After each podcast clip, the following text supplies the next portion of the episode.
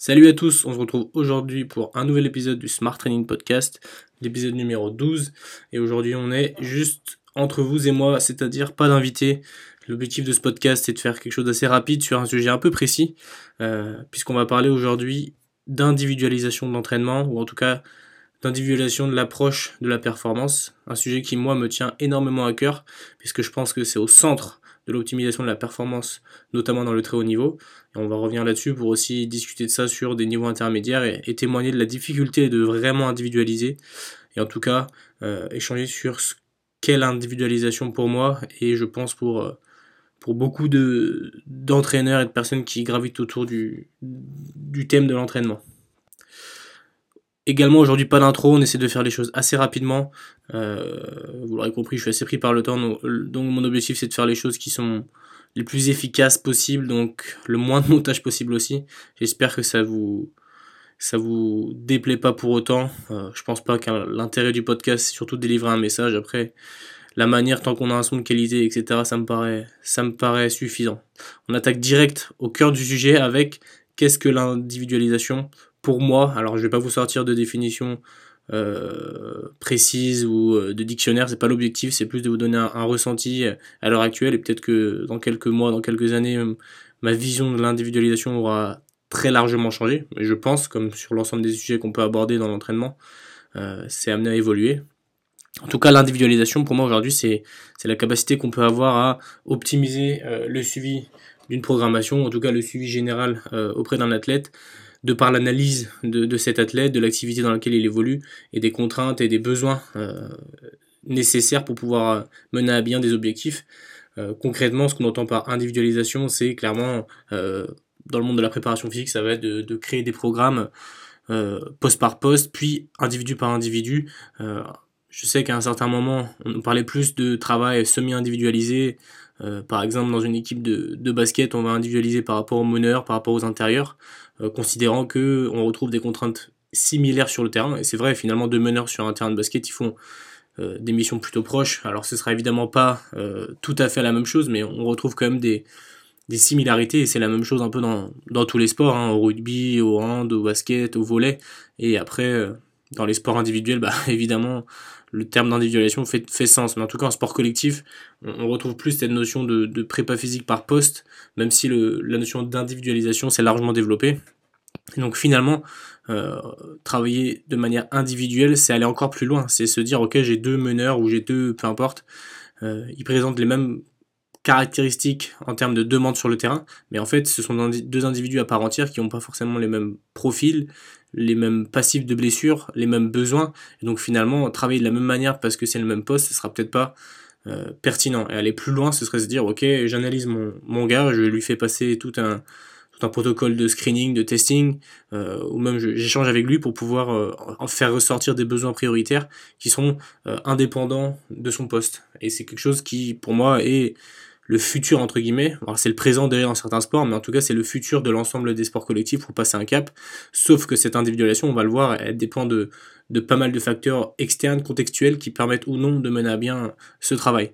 Pour donner un exemple concret, on peut se retrouver avec euh, au basket par exemple euh, deux intérieurs qui vont faire 2m5, 2m6, 2m7, 2m8 et un autre qui va faire 2m15, 2m20 avec des morphotypes complètement différents, peut-être le premier qui est plus musculeux et le second qui est beaucoup plus longiligne.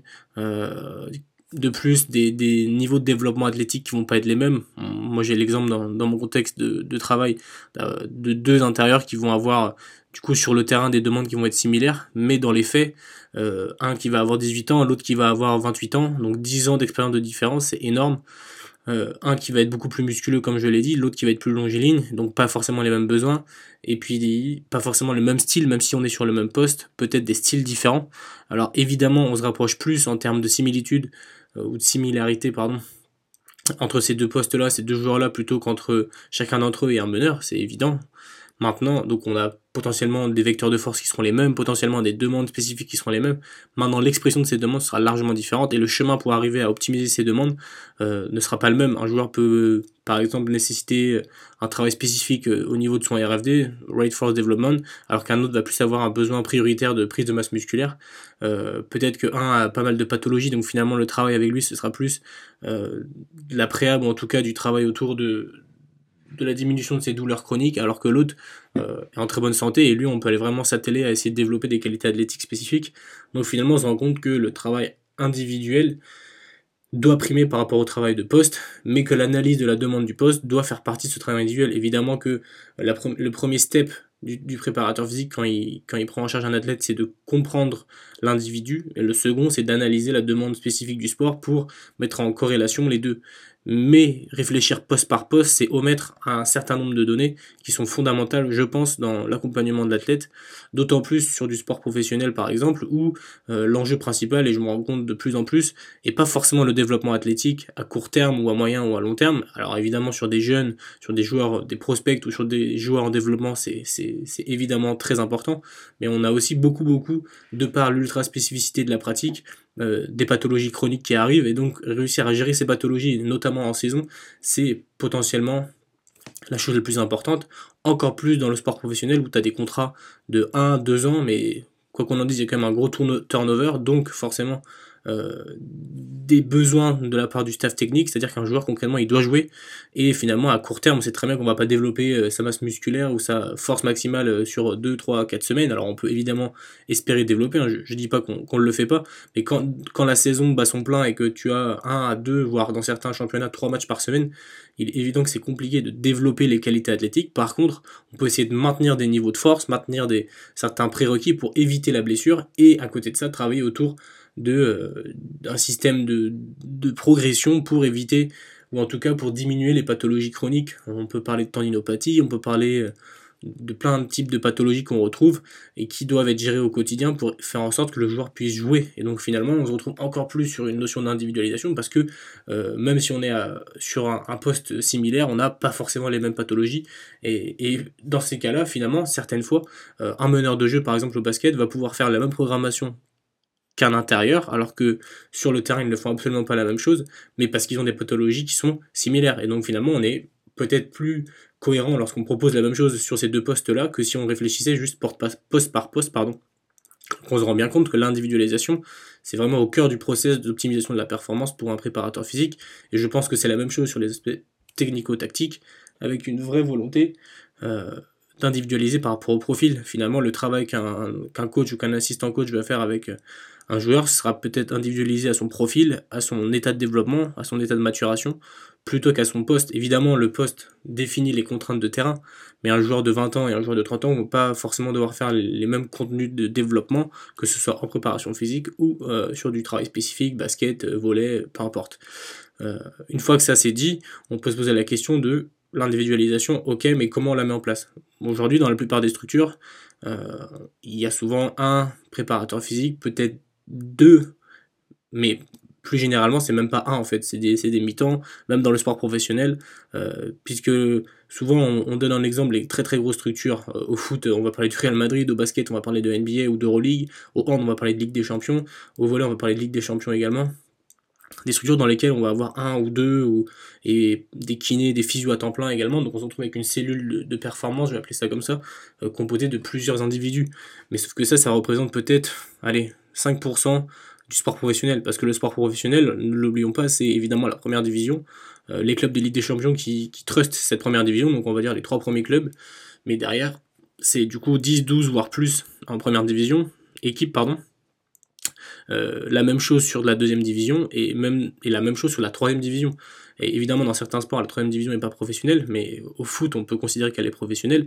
Au basket également pour la majorité. Euh, au hand, ça commence à être de plus en plus le cas. Là, je parle de sport masculin. Et dans le sport féminin, souvent, la première et la seconde division sont quand même, euh, pour la plupart, professionnelles ou en, voie de fin de professionnalisation. Pardon. Donc, euh, les 5% dont on parle souvent qui vont être les clubs de Ligue des Champions, ça ne représente pas la masse, mais la, et la masse du sport de haut niveau, du sport professionnel, ça va être ça va être tout le reste. Et dans tout le reste, on retrouve pas aujourd'hui euh, des moyens humains qui sont énormes pour euh, optimiser la performance. Là, on parle de sport collectif. Si on va sur du sport individuel, euh, le très très haut niveau peut se targuer d'avoir des, des, accompagnateurs conséquents en termes humains. C'est-à-dire peut-être que les meilleurs sprinteurs au monde ont un préparateur physique à dispo H24, mais la réalité c'est que c'est pareil. Souvent il y a des groupes d'entraînement, d'entraînement pardon. Souvent il y a des difficultés outre qu'on ne connaît pas, qu'on n'a pas forcément, et le préparateur physique n'est pas toujours disponible et a beaucoup de travail en même temps. Parfois, c'est l'entraîneur qui fait la préparation physique. Donc voilà, il y a d'autres composantes qu'on ne comprend pas forcément et quand on est hors contexte, on se dit, ok, on pourrait faire comme ça, on pourrait faire comme ci, mais en fait, dans la réalité, c'est compliqué de le mettre en place parce que quand on est un préparateur physique à mi-temps pour 10 euh, joueurs, par exemple, on peut se dire que ah ça va, 10 joueurs pour. En fait, ça prend beaucoup de temps. Ça prend beaucoup de temps de programmer, euh, ça prend du temps de screening, ça prend du temps d'analyse, ça prend du temps de, de programmation et ensuite ça prend du temps de mise en place. Puisque quand tu as 12 joueurs en même temps dans une salle, c'est compliqué de demander à chacun de faire un programme différent parce que il faut évidemment l'accompagner, euh, surtout si on essaie de faire des choses un peu pointues, pour que le joueur soit dans les bonnes zones de travail, pour qu'il comprenne bien les intentions. Et finalement, quand tu as euh, un programme différent pour chaque, c'est très compliqué. Donc on peut essayer de faire de, la semi-individualisation, on peut essayer de faire, comme on l'a dit tout à l'heure, du poste par poste, puis de la semi-individualisation sur certains éléments. Par contre, par exemple sur la, sur la prévention, même si le terme de prévention est un petit peu remis en cause, mais on, s'entend. Euh, donc en tout cas, il y a beaucoup de choses à faire. Et parfois, l'individualisation est hyper délicate à mettre en place. C'est évidemment l'objet, je pense, du développement futur et d'optimisation future de la performance pour les sports collectifs notamment, puisque c'est là qu'on retrouve finalement le plus de développement financier, euh, avec les, droits TV, avec le développement global du sport collectif, euh, féminin, masculin. Dans les sports individuels, je pense que c'est dans certains sports vachement euh, développé, dans les sports où à visibilité dans les sports olympiques. Euh, il y a déjà ce genre de choses à certains, dans certaines structures, pas toutes évidemment, mais en tout cas c'est un, vrai enjeu je pense du futur, c'est de réussir à pouvoir se doter de manière humaine pour pouvoir euh, individualiser le travail. On se retrouve aujourd'hui dans les, dans les, je prends l'exemple du basket, dans les gros clubs de Euroleague avec un, voire deux, voire trois préparateurs physiques et des, des, des, data scientists, des physios à temps plein, qui permet de. Tout, ce système-là permet de, vraiment optimiser le suivi de l'athlète. Une fois, qu'on a compris ça, on peut aussi donner l'exemple du rugby dans lequel il y a également des, rosters qui sont beaucoup plus importants, mais aussi des staffs qui sont beaucoup plus importants. Et pour écouter, pour échanger avec pas mal de, préparateurs physiques dans ce milieu-là, euh, c'est vrai que l'individualisation, elle est au cœur du process, mais elle n'est pas toujours euh, mise en place de manière optimale parce que simplement c'est compliqué quand tu as 40 joueurs et que tu es 3, 4 préparateurs physiques de pouvoir le faire parce qu'en fait il y a beaucoup de travail et souvent l'individualisation du travail, là on va parler par exemple de programmation en salle de musculation, et là on va être sur l'individualisation, mais derrière il y a tout le travail spécifique, et le travail spécifique demande également beaucoup de temps d'analyse, puisque dans les sports où on cherche un petit peu quand même à optimiser la performance, il y a toute la notion de programmation, de gestion de la charge d'entraînement ou de monitoring de la charge d'entraînement, également de récupération. Et tous ces process-là, ça prend du temps. Ça prend du temps et donc finalement, c'est du temps qu'on n'a pas pour programmer de manière individuelle, euh, encore moins s'il n'y a qu'un préparateur physique. Une fois qu'on a parlé justement de cette programmation en salle de musculation, donc de, ce suivi individuel du développement athlétique et de la prévention des, blessures, encore une fois, prévention, c'est ça peut être remis en cause ce terme, mais c'est pour qu'on puisse tous comprendre de quoi on veut parler. On peut aussi parler du coup de l'individualisation dans, le suivi du joueur global, c'est-à-dire dans la gestion de sa charge d'entraînement, puisque tous les joueurs, en fonction de l'âge, en fonction du poste, en fonction de l'état de fraîcheur, n'ont pas forcément besoin du même volume d'entraînement, du même nombre de sprints à haute intensité, du même, voilà, tous ces éléments-là qui sont à prendre en considération, mais également de, des process de récupération. Tous les joueurs n'ont pas le même rapport euh, à la récupération et n'ont pas tout de la, tous la même culture et pas tous les mêmes besoins. Euh, on peut donner un exemple concret qui mêle du coup optimisation euh, du développement athlétique et récupération. Euh, on peut parler du bain froid. J'ai déjà fait un podcast sur le bain froid. c'est un outil qui est intéressant dans certains contextes, qui est moins intéressant dans d'autres contextes, mais en tout cas qu'il faut prendre en considération parce que c'est un outil qui pour le coup est très développé. Euh, on sait que le bain froid ça peut avoir des effets négatifs sur les processus d'adaptation, notamment au niveau euh, structurel. Et donc finalement un joueur qui souhaite développer sa masse musculaire, peut-être que pour lui euh, le bain froid n'est pas judicieux. Un autre joueur qui est un peu plus âgé, qui a déjà une masse musculaire suffisante, qui a des pathologies chroniques qui lui font mal et qui joue beaucoup en match et dans une phase de compétition par exemple avec deux matchs par semaine, peut-être que là le bain froid sera un outil prioritaire de récupération aussi bien physio que psycho, peut-être même plus psycho que physio, en tout cas on s'entend, pour lui ce sera judicieux.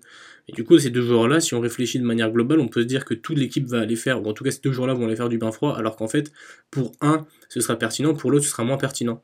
C'est contexte dépendant, encore une fois, et c'est individuel dépendant. Et donc finalement, l'individualisation, elle va jusqu'à ce step-là, à savoir, euh, on se pose des questions sur l'aspect programmation de l'entraînement, mais on se pose aussi des questions sur les process de récupération adaptés à chacun. On peut parler de, bain froid, on peut parler de cryo, on peut parler de, mindful, de, pleine conscience, de relaxation, euh, de nutrition. C'est pareil, l'individualisation pour la récupération euh, et même pour le développement athlétique. La nutrition, c'est un élément fondamental sur cet aspect-là et c'est forcément dépendant. Alors ça peut être dépendant des croyances religieuses, de l'éthique, de, des engagements de chacun. On peut avoir des athlètes qui sont végétariens, des athlètes qui sont pas du tout intéressés par les aspects de nutrition. Et comment on fait pour essayer d'individualiser, de faire en sorte que bah, un joueur soit soit euh, cohérent dans son process de récupération. Euh, pareil, un exemple concret, un joueur ou une joueuse, une athlète qui, est végétarienne ou végétarien, euh, évidemment on sait aujourd'hui que les protéines animales sont les protéines les plus intéressantes en termes de,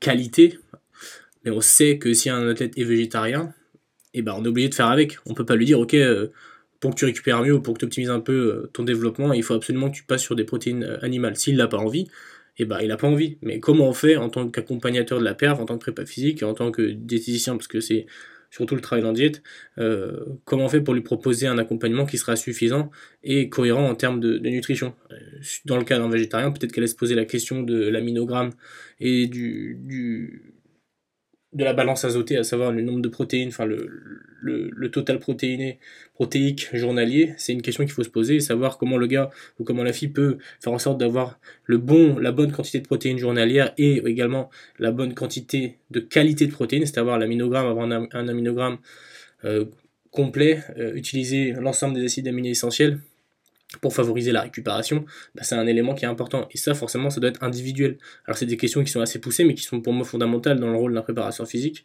euh, pour pouvoir faire en sorte de, mettre tous ces, joueurs dans les meilleures conditions pour performer, pour éviter de se blesser, en tout cas réduire le risque de pathologie, et de pathologie chronique ou, chronique ou aiguë, pardon, et si ça arrive, réduire la gravité.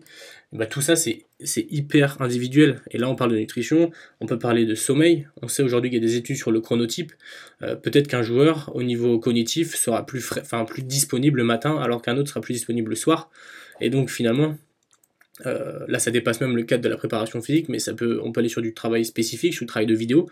Peut-être que ce joueur-là sera plus disponible le matin avant l'entraînement pour faire sa séance vidéo, alors que le joueur B sera plus disponible après l'entraînement le soir, peut-être vers 18h, pour pouvoir faire ce travail vidéo. Et ça, c'est vraiment aussi de l'individualisation à l'individu. On retrouve aujourd'hui beaucoup de séances vidéo qui sont individuelles, on retrouve aussi des séances vidéo qui sont faites poste par poste, et des séances vidéo qui sont globales à l'effectif, par exemple en sport collectif. Et bah réussir à se poser la question de savoir, ok, de quel chronotype est mon athlète, et bah peut-être que c'est une question qui, est pertinente pour pouvoir derrière euh, le suivre de manière adéquate et lui proposer le meilleur accompagnement possible. Et ça, c'est des questions qu'on peut, qu'on peut se poser et qu'on peut aussi bah, trouver la solution, trouver la réponse avec des questionnaires, avec, en, faisant, en faisant un peu de recherche, mais en tout cas en, se questionnant sur, sur le projet global d'individualisation.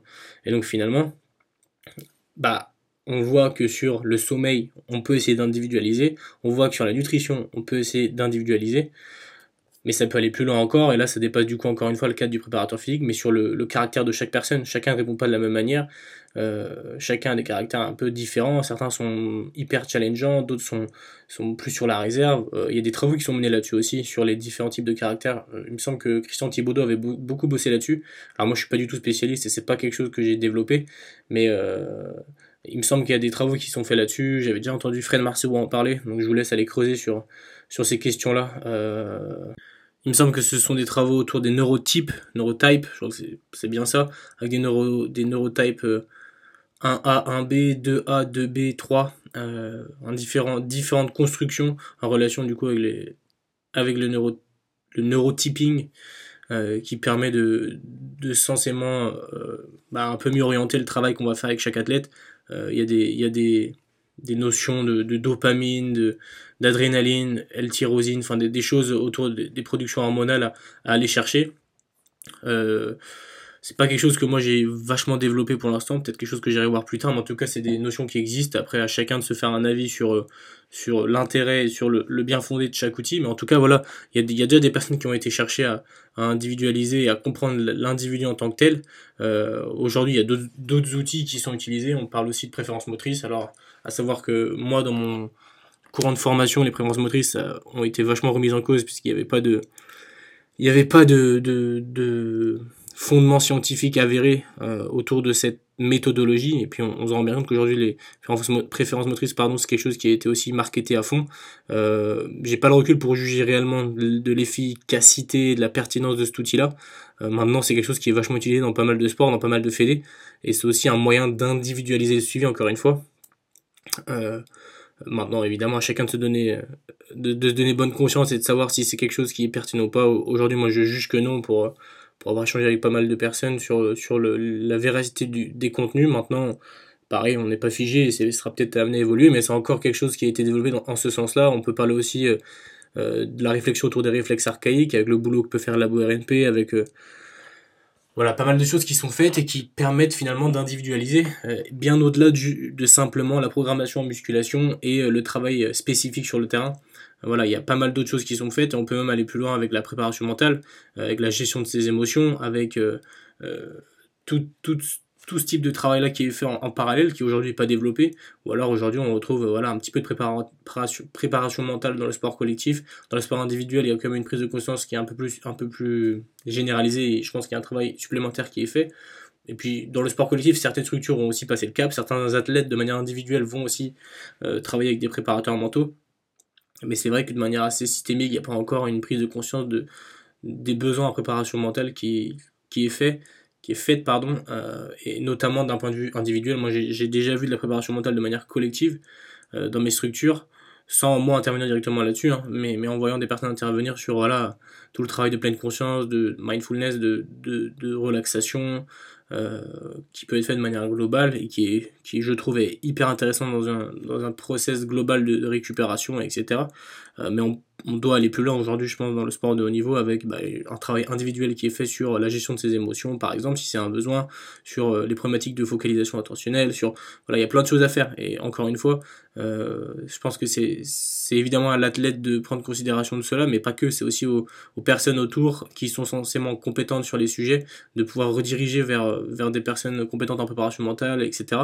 Aujourd'hui, on peut plus vraiment se plaindre euh, concernant le comportement d'un athlète sur le terrain ou de ses réactions, notamment par, je, peux donner l'exemple de la gestion des émotions, euh, en simplement, euh, voilà, gueulant sur l'athlète, en, mettant en avant qui, que ce qui que ce qu'il peut faire est pas pertinent pour euh, le projet global d'équipe par exemple en sport collectif euh, sans lui proposer une alternative et souvent ce qu'on retrouve c'est simplement des, des, reproches des réprimandes euh, alors qu'en fait il faudrait aller chercher plus loin et peut-être se poser la question de ok si la tête réagit comme ça c'est peut-être qu'il y a une problématique au niveau de la gestion de ses émotions ça peut être je donne cet exemple là mais ça peut être plein d'autres choses.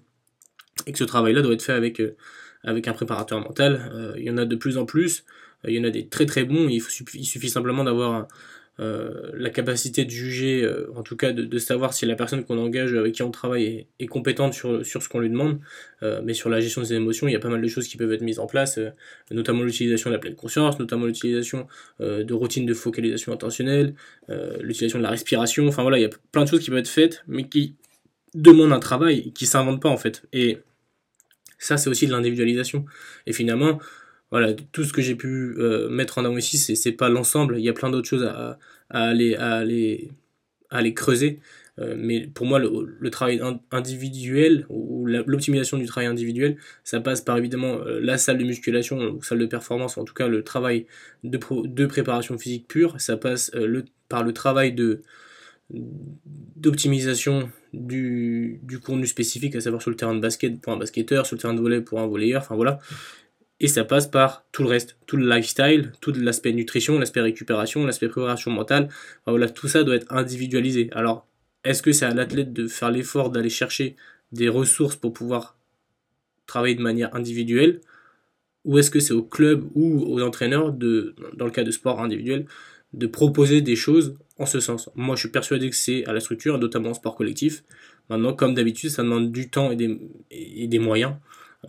Je pense notamment à la préparation physique, parce que c'est le cœur de mes missions aujourd'hui, avec un seul préparateur physique sur une équipe, je pense que c'est déjà trop peu pour pouvoir individualiser. Alors à mi-temps, n'en parlons même pas, tu peux essayer d'individualiser, mais c'est très compliqué. La préparation mentale, c'est la même chose. Euh, si tu as quelqu'un qui est formé en préparation mentale et qui en même temps peut faire de la prépa physique ou qui en même temps est entraîneur, etc., il peut pas tout faire à la fois. Alors il y, a y a, des choix à faire, mais je pense que c'est vraiment un élément qui est sous-côté. Ne serait-ce que pour faire comprendre à l'athlète qu'on est en train de vraiment passer un cap pour essayer de l'accompagner au mieux. Je pense que dans l'engagement de l'athlète dans son projet de perf, ça lui permettra de passer un cap aussi. Et euh, de manière euh, euh, plus globale, ça optimisera, ça optimisera la performance globale de l'équipe à moyen long terme. Alors évidemment, à très court terme, peut-être qu'on verra pas de différence, à part dans les, je pense vraiment dans les procès de récupération pendant des phases de compétition accrues. Mais en tout cas, je pense que c'est le futur de la performance, et encore plus en sport collectif où on est loin de ça. Euh, pour moi, c'est le futur de la performance et c'est ça qui régira la réussite de, certains projets. On sait évidemment que c'est dépendant des, capacités financières de chaque structure. Maintenant, il y a des choses qui peuvent être faites euh, de manière assez simple et qui, doivent être acceptées par l'ensemble d'un staff. Et, clairement, je pense que une fois que ce step-là sera passé, certaines structures pourront passer des caps et on se rend compte que certains, certains clubs, certains sports ont déjà passé ce cap-là pour avoir entendu des personnes parler lors de séminaires, etc.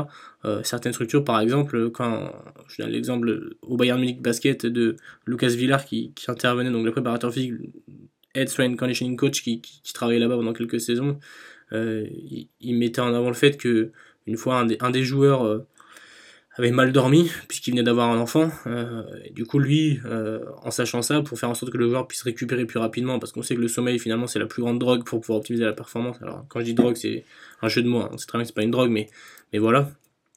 Et bah il lui a mis en place à dispo une chambre d'hôtel partenaire du club pour que le gars puisse se puisse se reposer dans des conditions euh, alors évidemment c'est toujours sous-optimal par rapport à dormir chez toi dans un environnement qui nous rassure, qui, qui, est le meilleur possible, mais quand c'est pas possible parce qu'il y a des enfants qui ne dorment pas, etc., et bah mettre à disposition un endroit où tu peux dormir de manière euh, euh, cohérente et, bah, c'est déjà un premier, une première step d'individualisation qui, est, qui est un peu poussée, ça on le retrouve pas partout. Et donc ça par exemple, c'est la structuration également du et la prise en compte des besoins de chacun, c'est aussi un, élément fondamental, je pense, dans, dans l'individualisation du suivi des athlètes. Et donc ça, ça peut également être pris en compte sur l'aspect gestion de la charge d'entraînement. Euh, on sait aujourd'hui que que la, gestion de l'achat d'entraînement, la gestion de l'achat c'est un truc qui se développe de plus en plus. D'ailleurs, je ferai un, podcast là-dessus aussi. Euh, et ça demande du coup des, des enfin des, des évolutions collectives, mais aussi la prise en compte individuelle des états de forme et l'adaptation. Et aujourd'hui, c'est compliqué pour un staff, en tout cas pour la partie médicale et prépa physique, de faire comprendre à un staff technique que bah, ce joueur-là, peut-être que lui, aujourd'hui, il a besoin de faire que la moitié de l'entraînement. Ah oui, mais en fait, on a, le staff technique va pouvoir te répondre, oui, mais en fait, on en a besoin parce qu'il est dans le roster et on a besoin de travailler pour le prochain match. Ok. Alors si tu fais ça, tu sais que ce joueur-là, il sera peut-être un petit peu trop cramé pendant le match, il faudra pas compter sur lui plus de 10, 12, 14, 15, 16 minutes sur du basket, ou peut-être euh, 20 minutes, sur du volet peut-être un set, sur euh, du peut-être une mi-temps et demi, enfin voilà. Il faut savoir du coup faire, je pense, communiquer avec, euh, avec l'ensemble du staff pour faire comprendre que bah, justement ce travail de gestion de la charge, elle, elle est là pour donner une traîne collective, mais elle est aussi là pour, pour faire un travail, ou en tout cas une analyse individuelle qui permet d'optimiser l'état de forme de chacun, sans parler de pic de forme, parce qu'on sait qu'en sport collectif notamment, c'est pas quelque chose qui, se fait, en tout cas c'est irréalisable, euh, surtout que dans des sports à contrainte permanente dans lesquels tu as, des, matchs tous les week-ends, il faut être performant quasiment tous les week-ends, avec forcément peut-être des rencontres plus importantes, et notamment en fin de saison durant les phases de playoff, mais en tout cas, euh, on va plutôt parler de plateau de forme, et encore, je pense qu'on peut juste parler de, de, forme euh, moyenne, average, je pense que c'est le meilleur le meilleur qualificatif. En sport individuel, c'est un peu différent, évidemment, avec potentiellement là des pics de forme à, programmer. Mais en tout cas, voilà, il y, a un truc à faire autour de la gestion de la charge d'entraînement également, avec euh, bah, un, process individuel, je pense, à mettre en place. Donc voilà, ça fait déjà. Ça fait déjà pas mal de choses à prendre en considération sur la notion d'individualisation et je pense que du coup ça met en avant certaines perspectives qu'on n'a pas forcément encore euh, et qu'on met pas du tout en place dans, dans les process d'individualisation. Euh, je pense vraiment que c'est un enjeu fondamental aujourd'hui pour, euh, pour la performance de demain et que certains clubs, juste en faisant des petits réglages là-dessus, pourront peut-être dépasser d'autres clubs, notamment dans la durée des saisons dans les sports collectifs. Et dans les sports individuels, bon, c'est clairement au, centre, au centre du jeu et il y a déjà certains travaux qui sont faits en ce sens. Hein. Je pense par exemple, bah, vous pouvez aller voir, hein, mais il y a beaucoup de reportages sur le, sur le boulot de Kevin Mayer avec Jérôme Simian, même s'ils ne travaillent plus ensemble aujourd'hui. Euh, il y a des intérieurs sport, il y a des podcasts. Et, euh, Kevin Mayer a également fait des, des, vidéos YouTube sur ses préparations de compétition et on voit que l'individualisation est au cœur, notamment sur la gestion de sa, de sa charge d'entraînement, de ses pathologies euh, chroniques, de, sa nutrition également. on, peut, on peut mettre en avant aussi, il me semble qu'il y avait un une approche de la nutrition qui était individuelle, par exemple, avec euh, Charles Poliquin, qui avait développé euh, un process autour de ça, et c'était justement Jérôme Simon qui en parlait euh, dans un podcast.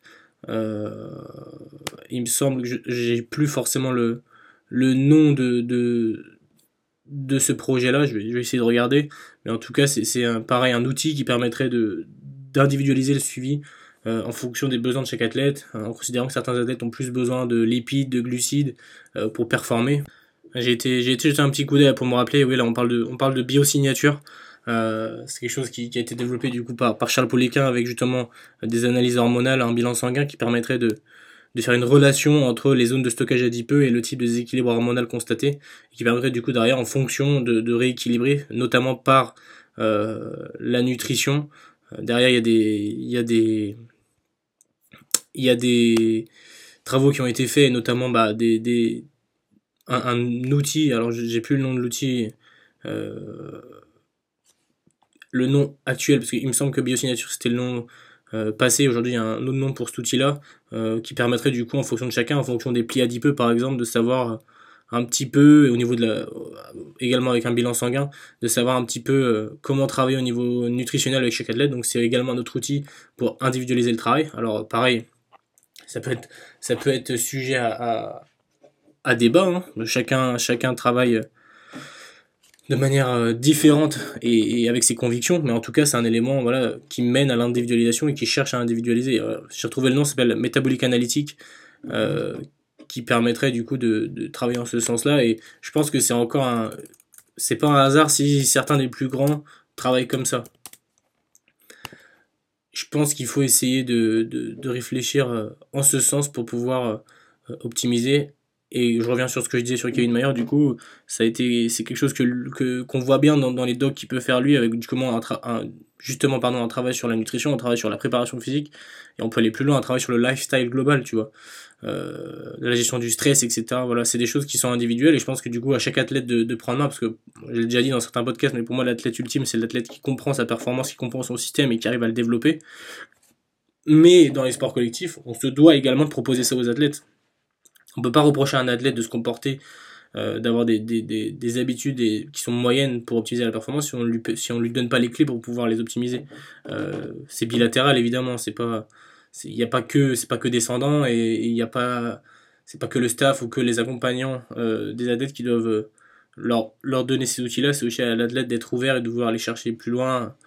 Mais c'est pas tous les jours facile pour chaque athlète de faire ce travail là donc euh, donc je pense que c'est un travail qui doit être biparti.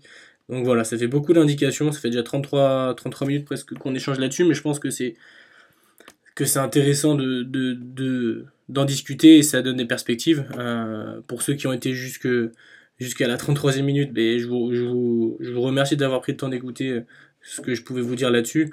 Euh, c'est évidemment pas exhaustif, il y a des gens qui sont beaucoup plus compétents là-dessus pour en parler, mais c'était simplement, j'avais envie d'échanger là-dessus et également pour avoir vos retours pour ceux qui, qui, ont écouté ce podcast, savoir vous comment vous voyez les choses. Alors n'hésitez pas à m'envoyer des messages sur, sur Instagram, c'est là où je suis le plus, le, plus actif, smarttraining.fr sur Instagram, Samuel Breton. Euh, je suis intéressé de savoir vos retours là-dessus, voir comment vous voyez les choses. Euh, je pense vraiment que le futur euh, de la performance viendra par ce travail d'individualisation avec euh, des directeurs de la perf, avec des entraîneurs ouverts, avec des préparateurs physiques euh, euh, ayant plus de temps, des préparateurs mentaux plus considérés et un travail de staff global. et également à côté, on le voit, le développement des suivis individuels d'athlètes, que ce soit dans les sports co, dans les sports individuels, avec une analyse du sommeil, une analyse de la nutrition, une analyse du développement athlétique. Mais ça, c'est toute la partie, on va dire, physio et prépa mentale s'il y en a. Et à côté, il y a toute la partie spécifique qui doit aussi qui doit aussi être euh, un peu plus développé, je pense. Voilà. En tout cas, j'espère que ça vous a plu. N'hésitez pas à me, à me faire des retours. Et puis, euh, même si même si on parle souvent de préparation physique, c'est clair qu'on peut aller voir plus loin et que la prépa physique c'est bien, mais la prépa mentale c'est aussi intéressant, le travail spécifique c'est également intéressant, et puis tout le lifestyle pour optimiser de la performance et pour être en bonne santé, c'est quelque chose qui, qui est passionnant. Donc voilà, je vous souhaite euh, une bonne continuation. Merci d'avoir pris le temps d'écouter. N'hésitez pas à me faire des, à me faire des retours. Allez, ciao